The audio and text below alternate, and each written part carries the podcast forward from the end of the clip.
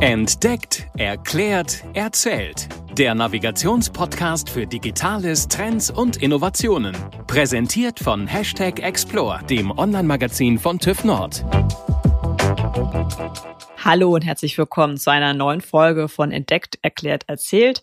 Mein Name ist Caroline Rotherberg und ich bin hier auch wie jedes Mal nicht allein am Start, sondern auch mit meiner Kollegin Julia Mandrion. Hallo Julia. Hallo auch von mir. Sag mal Julia, könntest du dir vorstellen, wenn du denkst, okay, jetzt nochmal 40, 50 Jahre in die Zukunft gerechnet, du bist eine alte Omi und brauchst vielleicht ein bisschen Unterstützung, weil vielleicht doch das eine oder andere Zipperlein dann doch da ist, könntest du dir vorstellen, dass dann so ein, so ein Roboter vorbeikommt und dir vielleicht aus dem Bett hilft oder mit dir zusammen Morgengymnastik machst? Kannst du das irgendwie vorstellen oder klingt das total fürchterlich? Nee, ich finde, das klingt überhaupt gar nicht abwegig. Man sieht ja schon so ein bisschen, wo die Reise hingeht und ja, also ich glaube, wir, also und gerade unsere Generation ist ja auch mit digitalen Tools aufgewachsen und ich bin eigentlich eher so ein bisschen neugierig, was noch alles kommen wird. Also ich glaube, so diese Kombination zwischen einerseits technischer Unterstützung, natürlich auch gerade für Pflegekräfte, die wahrscheinlich auch einen immer schwierigeren Job haben werden und eben zwischen dem menschlichen Faktor, der wahrscheinlich nie abgeschafft werden kann und auch niemals abgeschafft werden sollte,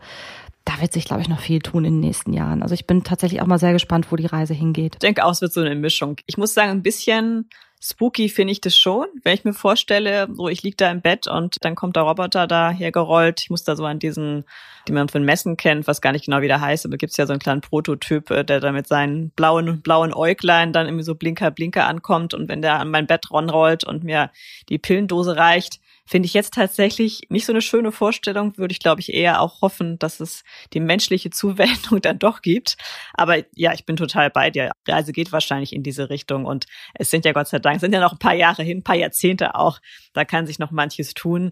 Aber wir sind da eigentlich schon mittendrin im Thema, weil wir gucken uns heute das Thema Digitalisierung in der Pflege an. Und es gibt ja nicht wenige, die sagen, dass man vielleicht diese chronischen Probleme, die das Gesundheitswesen hat, dass man die eben auch mit Hilfe der Digitalisierung zumindest in Teilen kurieren kann.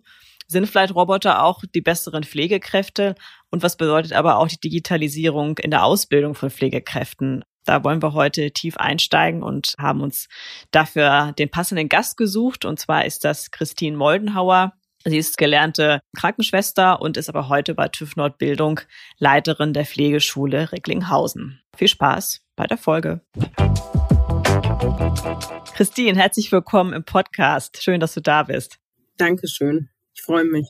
Du hast ja eine Ausbildung zur Krankenschwester gemacht dann auch in, in dem Beruf gearbeitet. Dann hast du aber ein bisschen die Seite gewechselt, wenn man es vielleicht so formulieren möchte, und bist jetzt Ausbilderin. Kannst du uns noch mal kurz so auf deinen beruflichen Weg mitnehmen? Genau, ich bin ähm, grundständig Gesundheits- und Krankenpflegerin, habe auch ungefähr zehn Jahre in dem Bereich gearbeitet, in einer großen Psychiatrie, auf einer akuten Aufnahmestation, habe berufsbegleitend im Bachelor Pflegewissenschaften studiert, habe dann weiter studiert, berufsbegleitend im Master Bildungswissenschaften, bin jetzt so in den letzten Zügen meiner Masterarbeit und arbeite seit 2017 bei der TÜV Nordbildung im Bereich der Pflegeschulen. Und wenn man jetzt TÜV hört und Pflege, dann haben die meisten wahrscheinlich irgendwie gar kein Bild, sondern sie denken irgendwie an Plaketten, auch an Autos.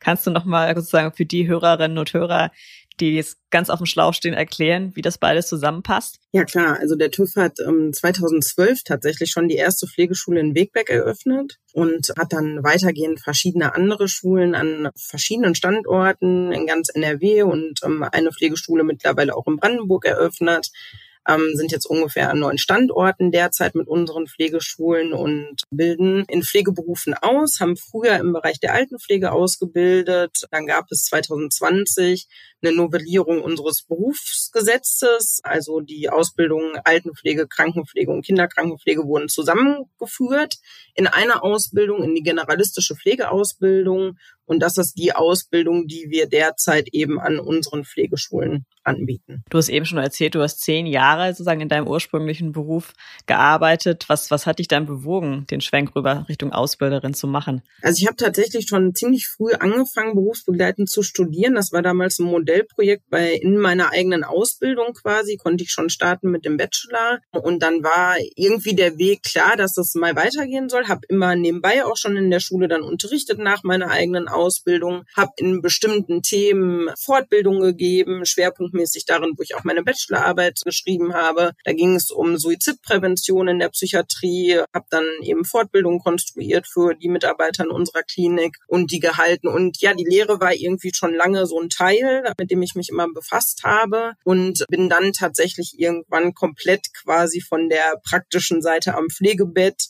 ja in die Schule gewechselt und bin da auch wirklich glücklich und bin auch in unserer Pflegeschule hier vor Ort. Macht sehr viel Spaß. Du kennst ja die Pflege oder das Gesundheitswesen ja wirklich von der Pike an oder von A bis Z. Wenn man das Wort hört, ist glaube ich sofort, dass immer alle auch an, an Pflegenotstand, also wirklich auch an, an heftige Begriffe denken, aber nicht auch zu Unrecht, weil du so auch wirklich gewissen Erfahrungsschatz schon hast. Was würdest du sagen, so aus deiner Sicht? Was sind eigentlich so die Punkte, ja, wo man sagen kann, die haben sich wirklich so verschlechtert, dass da wirklich was passieren muss? Also grundsätzlich muss man immer noch mal sagen, die Pflege ist wirklich ein, ein, toller Beruf, der unglaublich abwechslungsreich ist, der ganz, ganz viele verschiedene Facetten hat, Möglichkeiten bietet für Leute beruflich Fuß zu fassen mit unfassbar vielen Fachrichtungen, in die man sich ähm, entwickeln kann und in denen man tätig sein kann. Aber es ist natürlich so, dass in den vergangenen Jahren ja es im Bereich der Pflege sehr viele Versäumnisse gegeben hat. Ob das äh, politischerseits ist, ob das seitens der tragenden Einrichtungen und Institutionen ist, die die Pflegeeinrichtungen und Krankenhäuser betreiben, die sich zu profitablen Unternehmen zum Teil entwickelt haben, die eben Geld Gelder generieren und verdienen müssen,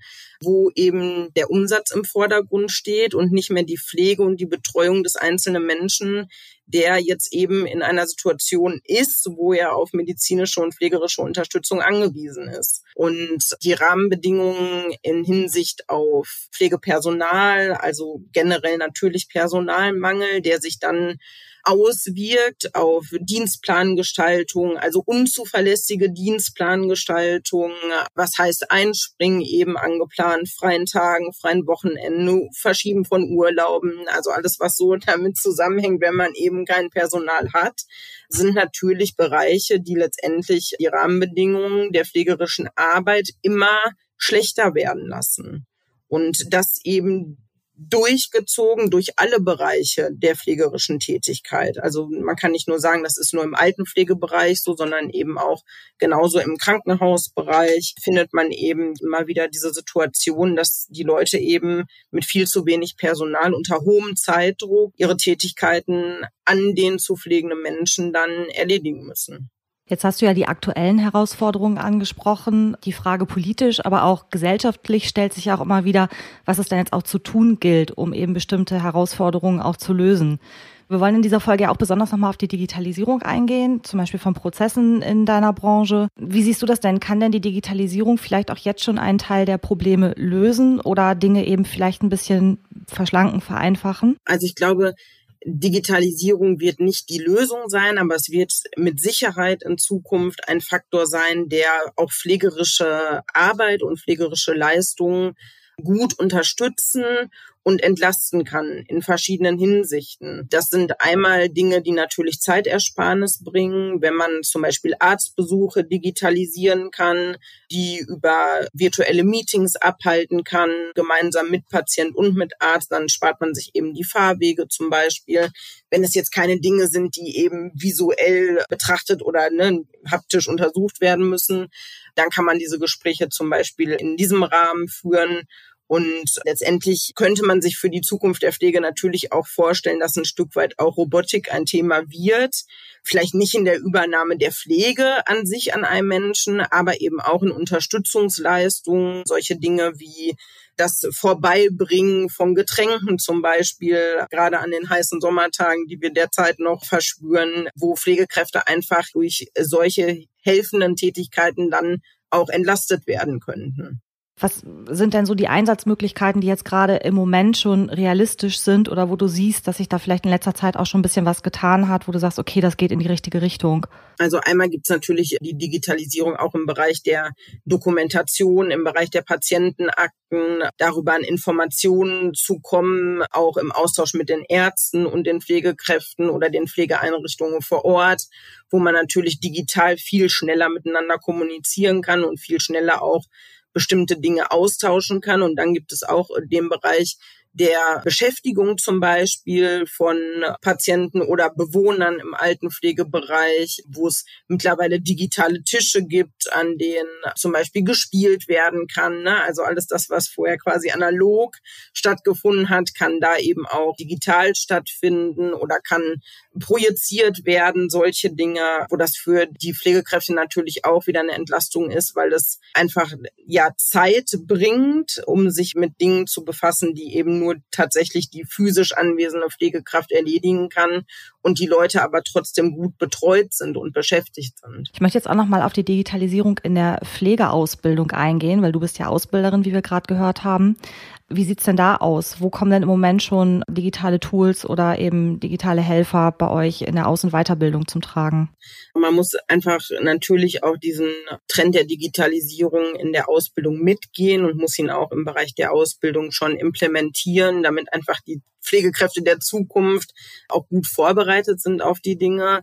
Es ist so, dass wir zum Beispiel eine große Online-Plattform haben, über die wir auch Online-Unterricht machen was nicht so aussieht, dass wir da nur Dateien miteinander tauschen können, sondern auch tatsächlich virtuelle Klassenräume haben, in denen die Schüler sich treffen mit ihren Lehrern und Unterricht dann eben auch ortsflexibel wahrnehmen können. Also da einfach diese Vertrautheit auch schon zu schaffen mit diesen digitalen Endgeräten und der Software, die eben dann dazu gehört, auch umzugehen und da auch einzusteigen in diese Bereiche.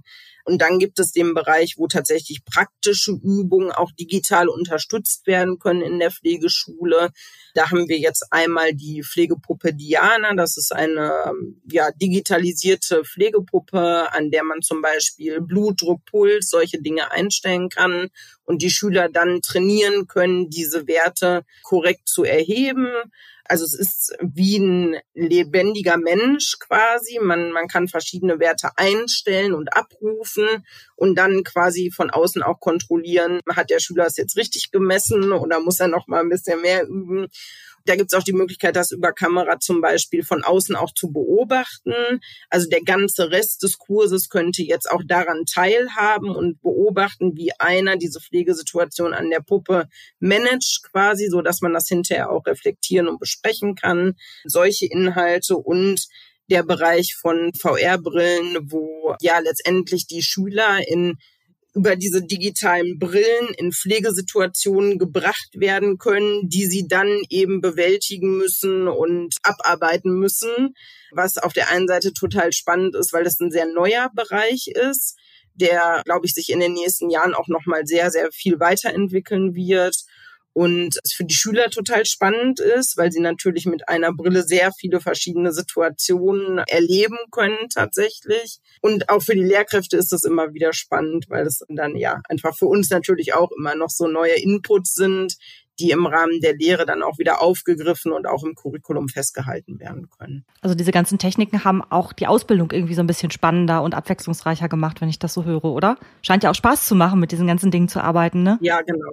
Absolut, auf jeden Fall, ja. Und kann diese Puppe auch Aua schreien? Ja, also wir warten immer darauf, dass wir morgens kommen und das Rühreimer fertig ist in der Küche, aber soweit reicht es dann im Moment leider doch noch nicht. Ja, Christine, es war total spannend von dir zu hören und ich könnte mir vorstellen, dass unsere Hörerinnen und Hörer bestimmt auch noch mal die eine oder andere Frage zum Thema haben und so begeistert wie du von deinem Beruf sprichst, hoffen wir, dass wir den einen oder anderen auch noch mal dazu kriegen, sich vielleicht auch für dieses Thema noch mal zu interessieren oder sich vielleicht auch für eine Ausbildung bei euch zu interessieren. Wenn man Fragen hat oder Kontakt zu dir und deinem Team aufnehmen möchte, wo könnte man euch erreichen oder dich erreichen? Also wir sind natürlich an allen Pflegeschulstandorten erreichbar. Alle Teams der Pflegeschulen sind erreichbar. Wir sind jetzt hier am Schulstandort Pflegeschule Recklinghausen. Man kann uns äh, per Telefon, per E-Mail erreichen. Im Internet sind alle Daten ähm, zugänglich und für alle anderen Standorte. Wir packen das in unsere Show Notes, liebe Hörerinnen und Hörer. Dann findet ihr sofort die Informationen, die wir gerade genannt haben. Ja, und das war's auch schon wieder mit unserer Folge heute. Ging sehr schnell rum die Zeit, sehr kurzweilig, wie ich finde. Ganz herzlichen Dank nochmal an dich, Christine, dass du dir die Zeit genommen hast für uns und ja, wir hören uns zur nächsten Folge wieder. Dankeschön fürs Gespräch. Vielen Dank, dass ihr euch auch für unseren Bereich so interessiert. Dankeschön. Ja, liebe Hörerinnen und Hörer, wir bedanken uns wieder, dass ihr zugeschaltet habt. Ihr kennt es schon zum Ende der Folge, möchten wir euch gerne noch einmal bitten, abonniert diesen Podcast, gebt uns, wenn euch der Podcast gefällt, fünf Sternchen in eurer App. Erzählt auch gerne weiter, dass es uns gibt. Und wenn ihr mögt, könnt ihr natürlich auch gerne über die TÜV Nord Group Kanäle mit uns kommunizieren. Schreibt uns euren Kommentar zur aktuellen Podcast-Folge. Ihr seht dort immer Postings zu den jeweiligen Folgen. Gebt uns Feedback, vielleicht auch Verbesserungsvorschläge oder vielleicht auch Wünsche, welche Folge ihr von uns gerne noch einmal hören möchtet oder über welches Thema wir noch mal einen Gast einladen sollten ja, das war's dann für heute und wir freuen uns, wenn wir uns in zwei Wochen wieder hören und wünschen euch einen schönen Tag. Bis bald. Das war Entdeckt, Erklärt, Erzählt. Der Navigationspodcast für Digitales, Trends und Innovationen. Präsentiert von Hashtag Explore, dem Online-Magazin von TÜV Nord. explore-magazin.de